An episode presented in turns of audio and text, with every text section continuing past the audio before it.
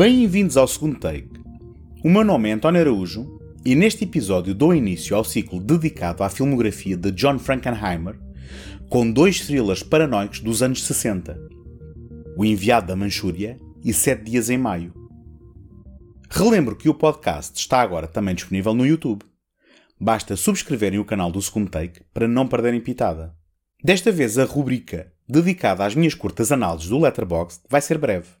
Só trago um filme para partilhar. The Menu, de Mark Mylod. Tal como o menu do chique restaurante, a sátira é requintada, porém algo frustrante.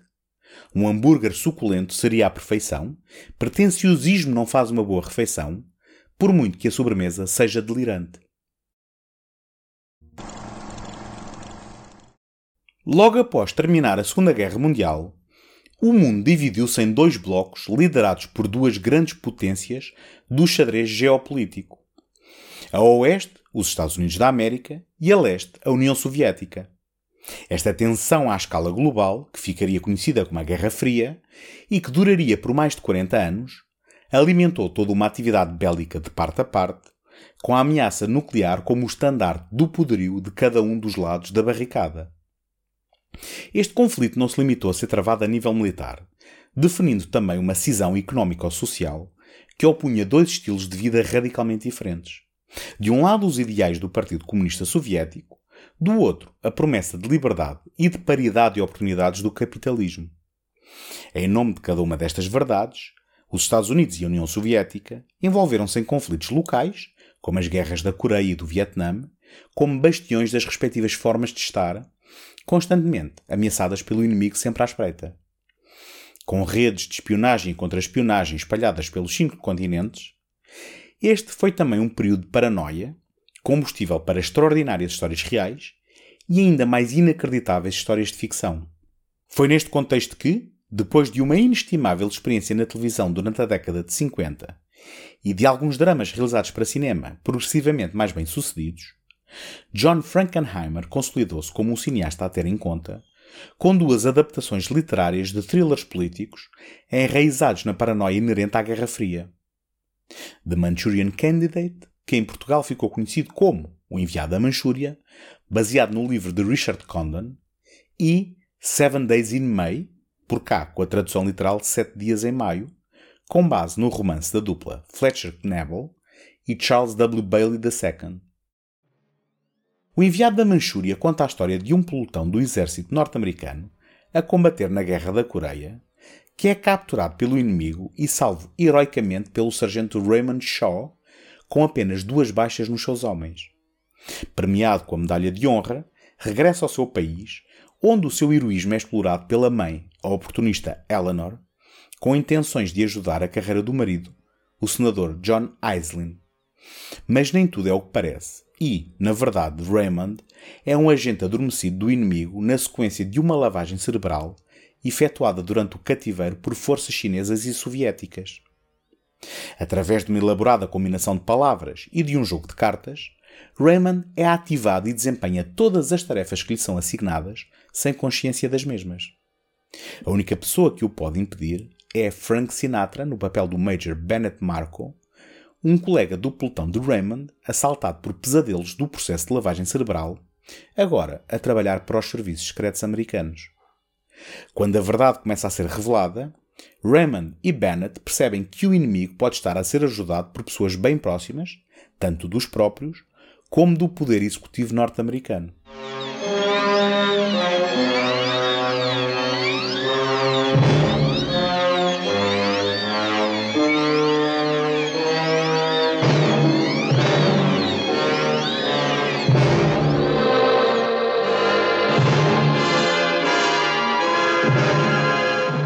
Uma das provas da qualidade de O Enviado da Manchúria é a sua relevância perene. Sendo uma produção de 1962 com fotografia a preto e branco, só o espectador mais desatento terá a percepção deste filme como um clássico típico da sua era.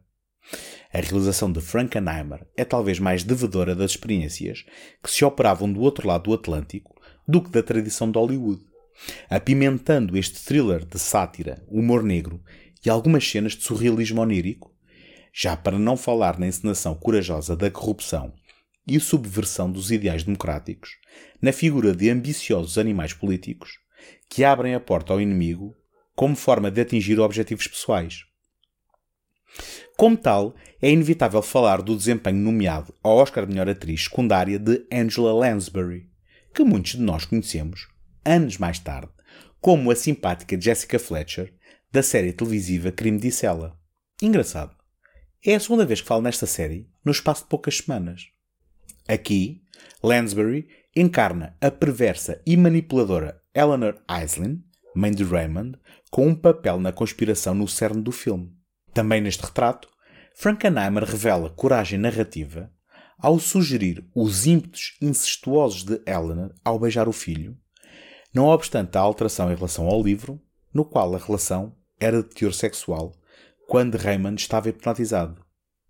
Yuck. Frank Sinatra, numa fase madura da sua carreira cinematográfica, interpretou o papel que o próprio considerava o ponto alto da sua filmografia. Como Bennett Marco, demonstra carisma sem esforço, conseguindo ocasionais momentos de emoção. Um desses momentos é a famosa cena do quarto do hotel, em que tenta reverter a programação de Raymond e na qual está nitidamente desfocado.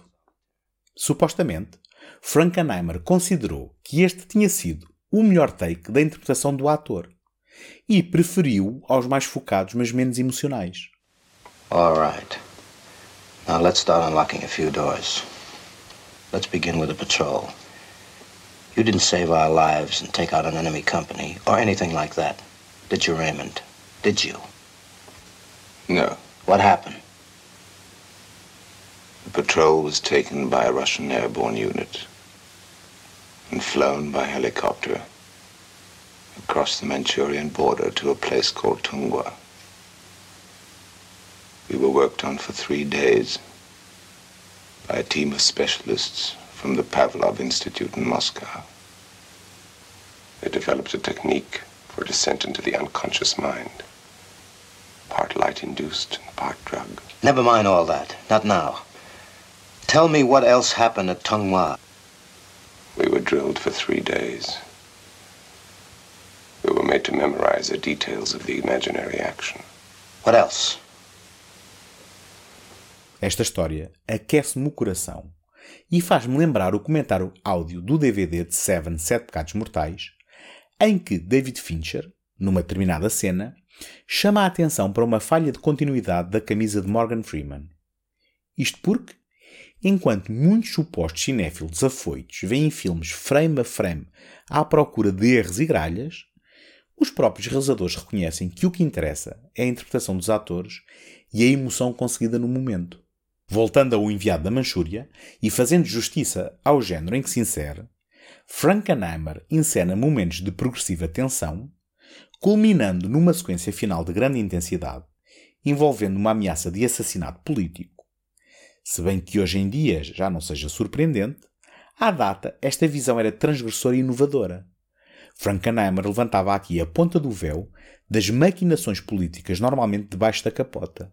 Nas palavras do próprio realizador, Cada vez mais, penso que a nossa sociedade está a ser manipulada e controlada. O aspecto mais importante é que em 1962 este país estava a recuperar da era McCarthy e nada tinha sido filmado sobre isso. Eu queria fazer um filme que mostrasse quão ridícula era toda a síndrome de extrema-direita de McCarthy e quão perigosa é a síndrome de extrema-esquerda. O enviado da Manchúria lidava com a era McCarthy, toda a ideia de fanatismo a extrema-esquerda e a extrema-direita serem realmente a mesma coisa e a idiotice de tudo isso. Era o que eu queria mostrar e acho que conseguimos. O único senão que lhe aponto é o desperdício de Janet Leigh num papel perfeitamente acessório e inconsequente, como o interesse romântico de Frank Sinatra, muito embora o nome da atriz apareça em terceiro lugar nos créditos. Fica por saber a quem atribuir a culpa. Ao realizador, ao editor Ferris Webster, também nomeado à estatueta dourada, ou ao argumentista George Axelrod. Curiosamente, ao longo dos anos, instituiu-se um mito urbano relacionado com este filme que afirmava que Sinatra o tinha removido de circulação após o assassinato do presidente John F. Kennedy, a 22 de novembro de 1963. A verdade é que o interesse do público no filme estreado em outubro do ano anterior há muito tinha esmorecido. Naturalmente, depois do acontecimento que traumatizou todo um país, e dado o seu tema, o filme não foi alvo de tantos relançamentos nas salas de cinema como outros filmes da altura, mas nunca foi banido. Outra curiosidade é o remake, ou se preferirem, outra versão do mesmo livro, realizada em 2004 por Jonathan Demme, com Denzel Washington no papel de Bennett Marco e Meryl Streep como a senadora Eleanor Prentice Shaw, a levar nesta versão o filho Raymond, interpretado por Liev Schreiber, à candidatura à vice-presidência dos Estados Unidos da América. Confesso que, apesar de ter visto este filme no cinema quando o lançamento em sala, não me deixou grande marca. Fica à vontade de o rever agora, que tenho o original como termo de comparação. Nos anos 60 vivia sob a ameaça da Guerra Fria. O medo do inimigo deixava o Ocidente em euforia. Para um thriller paranoico bem filmado, mesmo com o Frank Sinatra desfocado, o mais provável é ser de John Frankenheimer a sua autoria. Dois anos depois de o enviar da Manchúria, John Frankenheimer correu o risco de se repetir ao estrear Sete Dias em Maio. Se naquele Frank Sinatra encabeçava o elenco, neste temos um ensemble de luxo. Kirk Douglas foi um dos obreiros desta adaptação, sendo um dos seus produtores, e conseguiu convencer o realizador a trabalhar novamente com Burt Lancaster, depois de os dois se terem desentendido na rodagem de O Prisioneiro de Alcatraz. A superestrela Ava Gardner e o veterano Frederick March completam as cabeças de cartaz. No argumento, surge um nome de certa forma inesperado, porque mais normalmente associado ao fantástico. Rod Serling, o celebrado criador da popularíssima série televisiva No Limiar da Realidade, mais conhecida pelo título original de Twilight Zone, Sete Dias em Maio, conta com uma narrativa intrincada na qual Burt Lancaster interpreta o general James Mattoon Scott, o chefe do Estado-Maior das Forças Armadas, que elabora secretamente um golpe de Estado depois de o presidente Jordan Lyman, Frederick March, ter assinado um tratado de desarmamento nuclear com a União Soviética. O país está dividido com esta decisão do presidente, com muitas vozes desconfiadas das intenções dos russos, e os líderes militares acreditam que a melhor opção a tomar é o afastamento do presidente. Kirk Douglas é Jiggs Casey, o coronel que trabalha para Mattoon e que começa lentamente a juntar as peças do puzzle da conspiração que se adivinha. Ainda sem conseguir perceber a implicação total, informa ao presidente das suas suspeitas. Este concorda que algo lhe cheira a esturro e junta uma equipa para tentar descobrir toda a verdade. No âmbito desta investigação, Jiggs envolve-se romanticamente com Eleanor Holbrook, uma antiga amante de Mattoon, encarnada por Ava Gardner, com o intuito de conseguir provas físicas que o possam incriminar. Yes, I know who Judas was. He was a man I worked for and admired until he disgraced the four stars on his uniform. Seven days in May, the first day, when a Marine colonel wondered who was inciting screaming mobs in Madison Square Garden.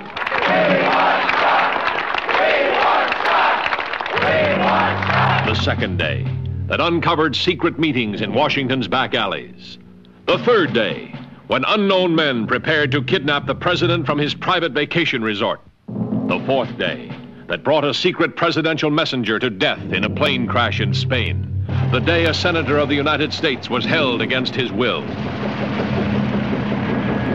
The fifth day, when a woman found her past being used for blackmail. Look, Ellie, if I could tell you why I I'll had to tell do you this, something. you'd understand.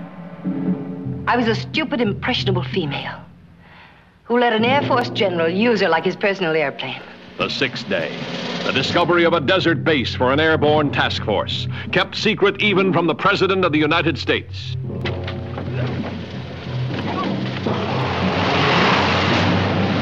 The seventh day, when the head of the Joint Chiefs of Staff dared the President of the United States to stop the conspiracy that couldn't be proved. Sete Dias em Maio é um empolgante thriller político comparável, curiosamente, a outro filme do mesmo ano do qual já falei aqui no segundo take, Missão Suicida de Sidney Lumet. Também este é um filme constituído maioritariamente por homens a conversarem em salas. No entanto, não se deixem enganar. Isto é suspense do mais alto calibre. No início dos anos 60, ainda havia uma certa candura que se perderia na década seguinte, mais desiludida e cínica, tal como os seus filmes. É por isso que as discussões morais que povoam esta narrativa, nas quais se questionam as motivações e justificações para ações de traição ou a relevância da Constituição dos Estados Unidos da América, se apresentam de importância vital. Veja-se o intenso confronto verbal entre Lancaster e March, com ambos os lados a apresentarem argumentos convincentes e persuasivos, ainda que uma das partes esteja disposta a tomar o poder à força. É incrível como um orador carismático pode usar táticas autoritárias em nome da liberdade e quase nos convencer de que esse é mesmo o melhor caminho. I presume, Mr. President, you're prepared to back up that charge? I am prepared to brand you for what you are, General. A strutting egoist with a Napoleonic power complex. And an out and out traitor. I know you think I'm a weak sister, General. But when it comes to my oath of office, defending the Constitution of the Nobody United has to States. teach me how to salute a flag. Somebody has to teach you about the democratic processes that that flag But represents. don't you presume to take on that job, Mr. President. Because frankly, you're not qualified. Your course of action in the past year has bordered on criminal negligence. This treaty with the Russians is a violation of any concept of security. You're not a weak sister, Mr. President. You're a criminally weak sister.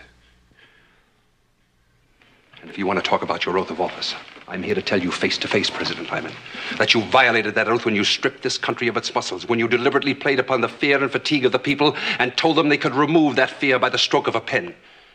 And then when this nation rejected you, lost its faith in you, and began militantly to oppose you, you violated that oath by simply not resigning from office and turning this country over to someone who could represent the people of the United States. And that would be General James Mattoon Scott, wouldn't it? I don't know whether to laugh at that kind of megalomania or simply cry. James Mattoon Scott, as you put it, hasn't the slightest interest in his own glorification. But he does have an abiding concern about the survival of this country. Then, by God, run for office. You have such a fervid, passionate, evangelical affection for your country. Why, in the name of God, don't you have any faith in the system of government you're so hell bent to protect? You say I've duped the people, General. I built them. I've misled them. I've stripped them naked and made them defenseless. You accuse me of having lost their faith, deliberately and criminally shut my ears to the national voice. I do. Além disso, Frankenheimer encena a narrativa escrita por Serling com um olho processual e uma minuciosa atenção ao detalhe e às formalidades de hierarquia militar e dos protocolos de relação entre as Forças Armadas e as instituições de governação. Se muitos filmes da época são simplistas e ingênuos, Sete Dias em Maio é complexo e propulsivo, obrigando-nos a trabalhar no duro para acompanharmos todos os seus meandros. Isto cumpriu em parte o objetivo do realizador de colocar em xeque o poder das instituições militares e da necessidade de também elas se sujeitarem ao escrutínio popular e democrático. Além disso, e talvez pela sua experiência na TV, Frankenheimer teve uma leitura presciente sobre o papel futuro da caixa mágica que mudou o mundo. No artigo dedicado ao realizador no site Senses of Cinema, o crítico Stephen Bowie escreveu sobre a visão daquele no que respeita à importância que a televisão viria a tomar nas nossas vidas. Os ecrãs de televisão, vislumbrados ao longo de sete dias em maio, são uma das marcas registadas mais reconhecidas de Frankenheimer. O realizador tornou-se no primeiro cineasta a reconhecer o papel da televisão na sociedade moderna como uma intrusão na privacidade e como uma ferramenta pelo qual os poderosos manipulam os outros. Temas retomados na década seguinte por Sidney Lumet, realizador que, curiosamente, tal como Frankenheimer, vinha da televisão. Recentemente, li um livro sobre bandas sonoras rejeitadas e este era um dos filmes listados. John Frankenheimer recorreu inicialmente a David Amram, que tinha composto a música de inspiração jazzística para o enviado da Manchúria. Os dois tinham uma relação que se estendia ao trabalho para televisão, e para este filme Amram compôs música maioritariamente orquestral. Com o realizador ocupado a terminar o filme, foi um dos produtores, Edward Lewis, quem acompanhou o trabalho do compositor e quem, em última instância, recusou o resultado final. Foi então chamado Jerry Goldsmith, que, com um prazo muito apertado, entregou uma banda sonora curta e minimalista que, nas palavras do compositor substituído, não é mais do que umas batidas de tarola. Ainda assim, a banda sonora de Goldsmith seria nomeada para os Globos de Ouro, enquanto que nos Oscars Edmund O'Brien seria nomeado para melhor ator secundário e Carrie O'Dell e Edward G. Boyle para melhor direção artística. Pelo que consegui perceber, este foi um filme bem recebido por crítica e público, se bem que não tenho indicações de ter sido um grande sucesso. Para terminar, fica só a nota de que também este filme teve um remake em 1994, produzido para a HBO, com Sam Waterston, Jason Roberts e Forrest Whitaker, alterando o contexto para a realidade pós-Guerra Fria. Tal como o candidato da Manchúria anterior, também é de dentro que ameaça o temor. Com estrelas dirigidas com mão segura, simplicidade e desenvoltura, Frankenheimer hipnotiza-nos com primor. Termina assim o primeiro programa dedicado a John Frankenheimer. Juntem-se a mim para o próximo, no qual viajamos até à década de 70. Entretanto, espero encontrar-vos por aqui no próximo episódio. Até lá, boas fitas!